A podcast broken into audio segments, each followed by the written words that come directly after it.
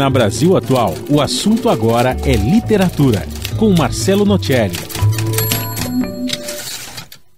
Bom dia, amigos ouvintes. Seguimos aqui com a coluna gravada direto da minha casa durante esta quarentena, que é o que todos nós devemos fazer: ficar em casa em tempos de pandemia. E por falar em pandemia, as notícias que chegam por aqui é que na Europa as vendas online, claro, do livro A Peste de 1947 do escritor franco-argelino Albert Camus triplicou desde o começo do isolamento.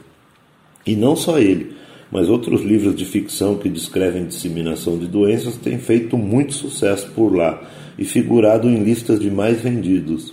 É o caso também de Ensaio sobre a Cegueira, de José Saramago, publicado em 1995. Por aqui, infelizmente, a editora Record, detentora dos direitos da obra A Peste, diz que não houve aumento na procura pelo livro. Segundo os editores da Record, aspas, encaramos com naturalidade que os europeus estejam procurando se informar e mesmo se entreter com a leitura das obras com a temática uma vez que a Europa já passou por grandes epidemias e é uma das regiões mais atingidas com esta nova do coronavírus. No Brasil, nunca temos como prever os próximos cenários, fecha aspas. Eu concordo com eles quando dizem que no Brasil nunca temos como prever os próximos cenários, em se tratando de venda de livros. Mas também diria que na Europa se lê muito mais do que aqui. Bem, o que também não seria nenhuma novidade. Eu acho que aqui a gente está mais interessado mesmo em espalhar fake news, compartilhar memes, discutir política no WhatsApp com quem a gente sabe que vai perder tempo. E para muitos, sobretudo para os que não têm o hábito da leitura, perder tempo neste momento não é nenhum sacrifício. Ao contrário, vide os exemplos do próprio presidente da República. Mas como o assunto aqui não é política, voltemos aos livros.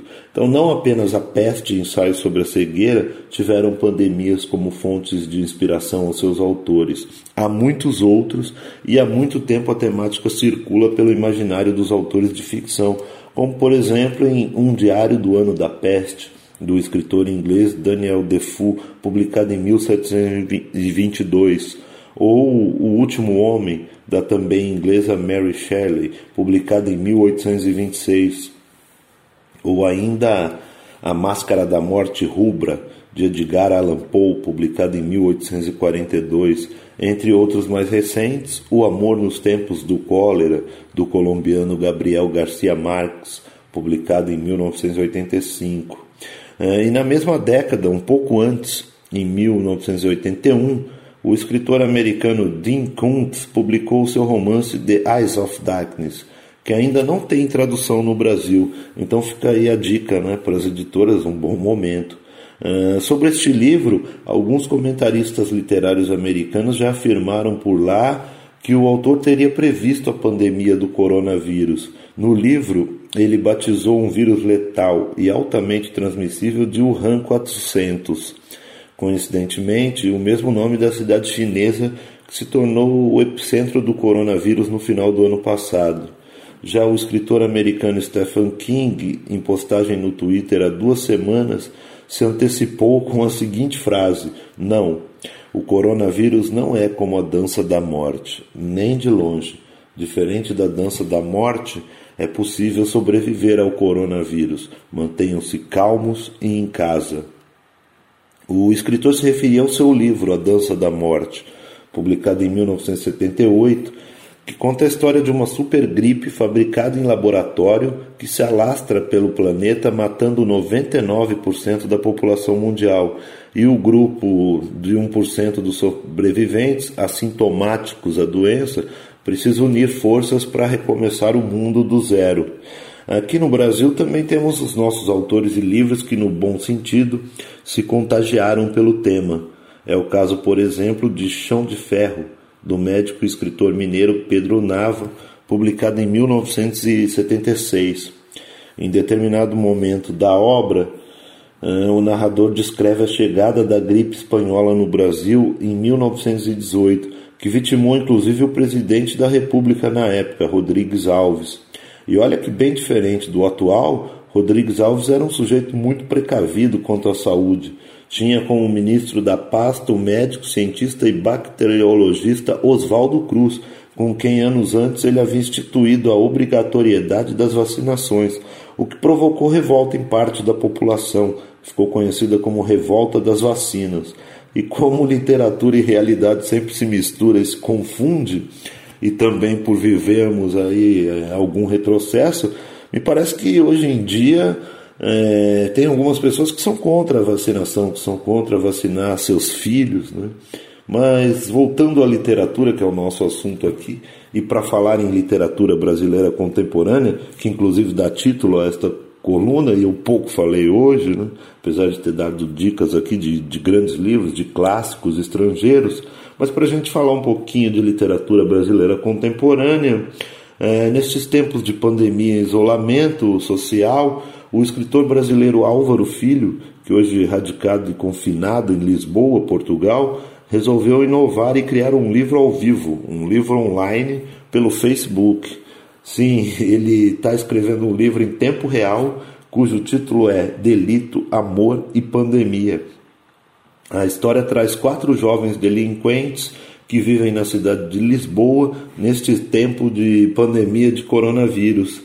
É, ele tem escrito o livro durante as manhãs, assim, no finalzinho da manhã, lá pelas 10, 11, horário de Lisboa, né, claro, é, e no começo da noite. Esses são os dois momentos do dia em que o autor se debruça sobre a obra, ou melhor, se depara frente à tela do computador para escrever. E quem o acompanha pela live é, pode dar pitacos, fazer perguntas, é, ao tempo em que o autor faz modificações no texto, edita, corta e define os rumos dos próximos capítulos.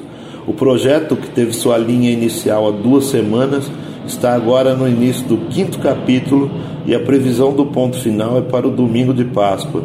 É, então, quem quiser acompanhar a escrita do livro, ajudar a editar, recusar ou aprovar este original, basta acessar a página do escritor no Facebook, que é facebook.com/barra seu Álvaro.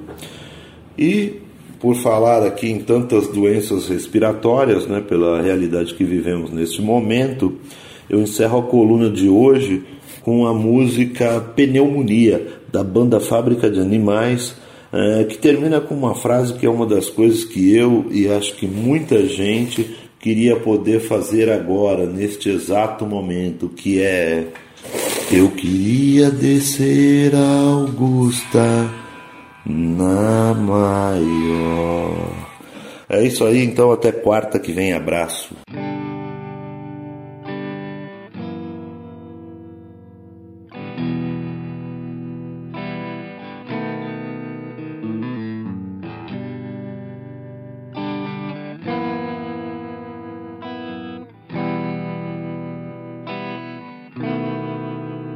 Atrapalhei seu sábado eu fui internada no fim de semana.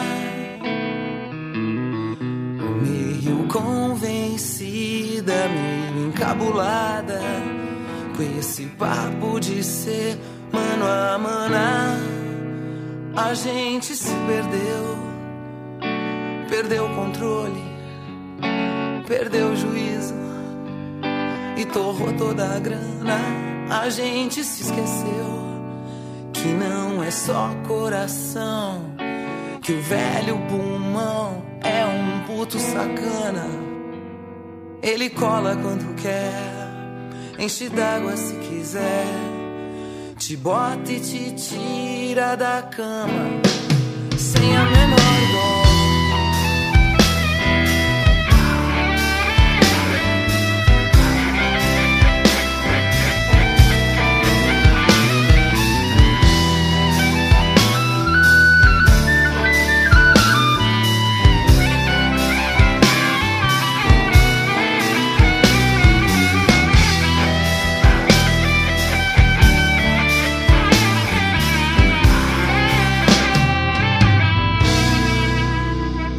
Atrapalhei seu sábado, eu fui internada no fim de semana. meio convencida, meio encabulada, com esse papo de ser mano a mana. A gente se perdeu, perdeu o controle, perdeu o juízo e torrou toda a grana. A gente se esqueceu que não é só coração, que o velho pulmão é um puto sacana. Ele cola quando quer, enche d'água se quiser, te bota e te tira da cama, sem a menor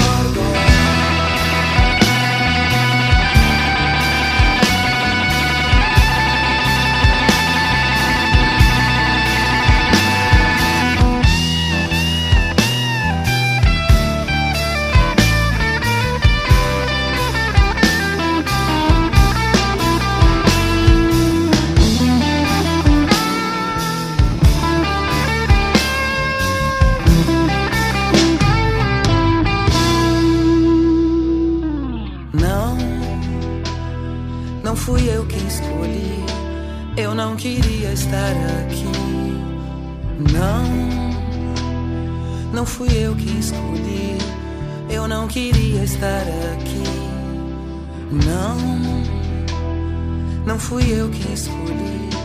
Eu não queria estar aqui.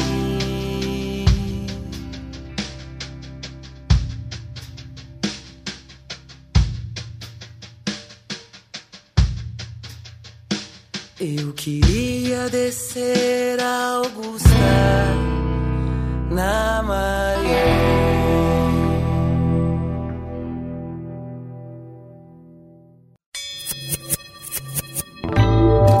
Você acabou de ouvir aqui na Brasil Atual a coluna de literatura com o editor e escritor Marcelo Nocelli.